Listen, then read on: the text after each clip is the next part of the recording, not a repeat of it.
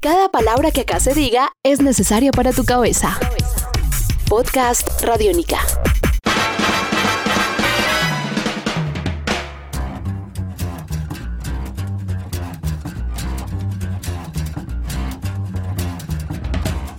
El problema es que las distribuidoras y las que negocian los paquetes tienen terceros.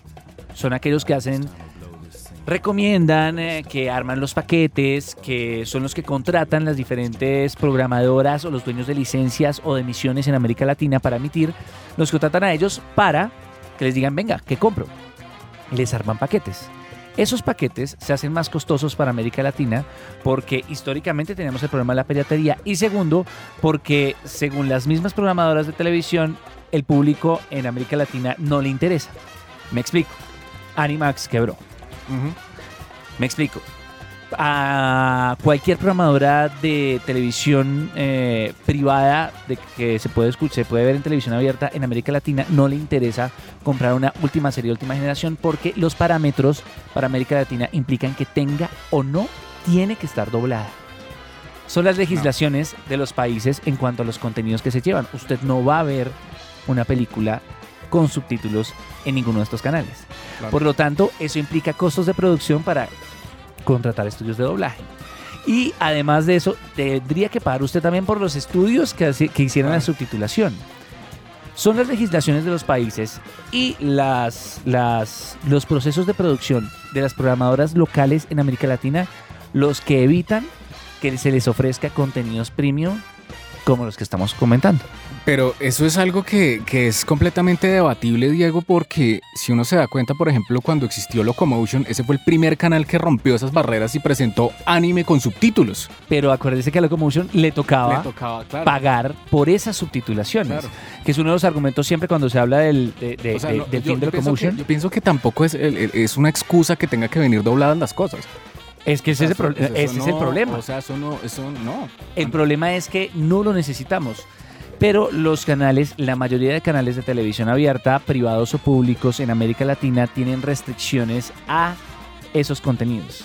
Usted no ve contenidos subtitulados en la televisión abierta argentina, no ve contenidos subtitulados en la televisión abierta brasileña, no ve contenidos subtitulados en la televisión abierta colombiana. Y eso es una de las razones por las cuales ellos no compran. Y si ellos no compran, nadie les ofrece. Y por lo cual se incrementan los costos siempre. Y por esa razón es que vemos que fácilmente cuando Hulu, cuando Netflix podría negociar catálogo, vea, la razón por la cual estamos hablando de este podcast es porque recientemente Funimation y Crunchyroll acaban de aliarse para ofrecer todo el catálogo histórico de Funimation en. Estados Unidos Brutal. dándole a los, a los suscriptores tanto de Crunchyroll como Funimation acceso a todo su catálogo. Eso quiere decir que alguien que tiene Crunchyroll en América Latina podría, por definición, tener acceso a series tan importantes como Cowboy Bebop. Y no lo puede hacer. Porque la licencia de América Latina está bloqueada por aquellos que negocian en bloque con los programadores locales. Y ahí surge otro tema que es bien, bien importante, Diego, y es que, por ejemplo, en el caso de la animación japonesa, esto es algo que a mí me parece sorprendente que todavía a nivel latinoamericano se siga sosteniendo de esa manera. Y es a partir de los fandoms. Fandoms. En internet usted consigue comunidades de gente Dedicada. dedicada a eso que precisamente consiguen la serie y se toman el trabajo de hacer el- el- la subtitulación, de hacer toda la traducción de todos los diálogos y ponerla Y la ubicarlas, graficación la y graficación y, todo. y crear un canal de distribución entre fanáticos. eh, simplemente por el hecho de, oiga, nos estamos perdiendo, no sé, Hajime no Hippo. Entonces, pues veámosla. ¿Cómo hacemos? Listo. Armamos un grupo, somos un colectivo, trabajamos entre cinco y empezamos a hacer este trabajo y replicamos eso por la, por la red. Entonces también han surgido pues, eh, casos donde las productoras japonesas dicen, no, pero es que en Latinoamérica pues es que piratean ¿Pa qué? todo, ¿para, para qué si ¿Pa piratean qué? eso? Entonces, pero entonces, ¿cómo hacen? Entonces son como puntos encontrados donde, donde realmente no se, está, no se está llegando como una solución realmente eficaz para que podamos tener contenido. Entonces, nos quedan dos soluciones, de hecho tres, una de ellas no la probamos. La otra de las dos soluciones es consumir. Y es comprar series de manera legal a través de plataformas por internet, eh, pero de forma completamente legal, de forma en que eh, las productoras, las programadoras observen que hay un consumo de esto, lo cual no necesariamente sería la derecha en un contexto como este. Lo cual no necesariamente sería la derecha en un contexto como este. Y la otra es aprovechar cada vez que esto pase. Es manifestarse, es participar. Es cuando se anuncie, ya se anunció que ya hay eh, distribución de Dragon Ball Super en América Latina. Y es hacer saber a las productoras y a las programadoras que esto está. Si hay un estreno de una película, hacerlo saber. Claro, todo con calma. No estoy llamando a, la revolución.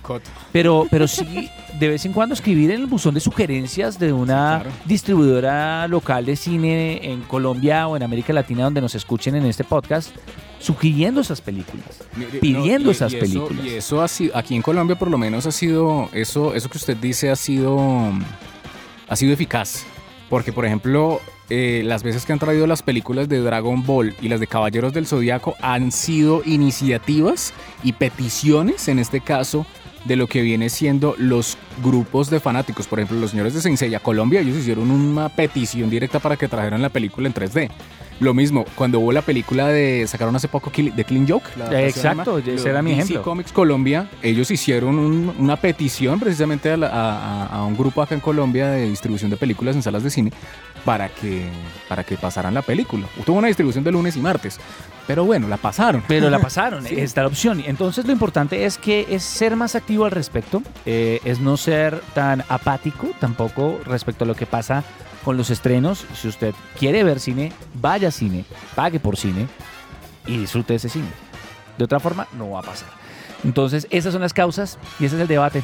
¿Estamos muy atrasados entonces?